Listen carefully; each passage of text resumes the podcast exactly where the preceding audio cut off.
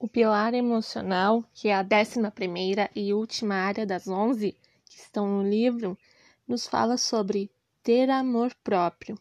E é fundamental a gente termos amor próprio, assim, estimula a nossa autoestima.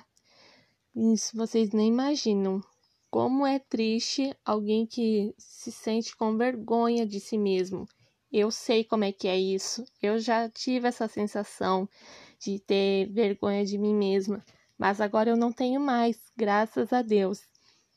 Este último pilar, as perguntas que nos fazem questionar e refletir são: Sou satisfeito com quem eu sou? Sinto orgulho de quem eu sou? Eu me amo? Como estão as minhas emoções? Tenho inteligência emocional? Sou explosivo? Sou uma pessoa que tem picos e vales? Hoje me sinto muito bem, mas amanhã estou mal e vou lá embaixo. No outro dia volto a me sentir melhor? E essas perguntas nos faz ter uma conclusão para marcar a nota lá na roda da vida, que eu já comentei sobre isso com vocês.